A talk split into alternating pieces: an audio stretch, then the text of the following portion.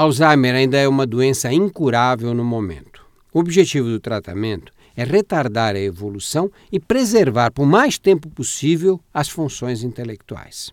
Embora várias drogas estejam sendo testadas, atualmente o tratamento mais eficaz se baseia na utilização de substâncias que inibem a ação dos enzimas responsáveis pela degradação da acetilcolina. A acetilcolina é um neurotransmissor, é uma substância que, que transmite os, os estímulos de um neurônio para outro e é muito importante porque está envolvida nos mecanismos de memória e de aprendizagem.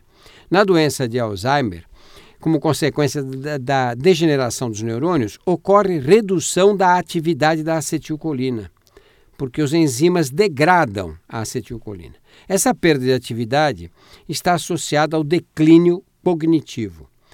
Os, esses medicamentos têm eficácia documentada e estão indicados no tratamento das formas leve ou moderada, com a finalidade de ajudar os pacientes a manter a habilidade de executar as, as atividades de, de rotina por mais tempo e de preservar a capacidade de relacionar-se com os familiares e amigos.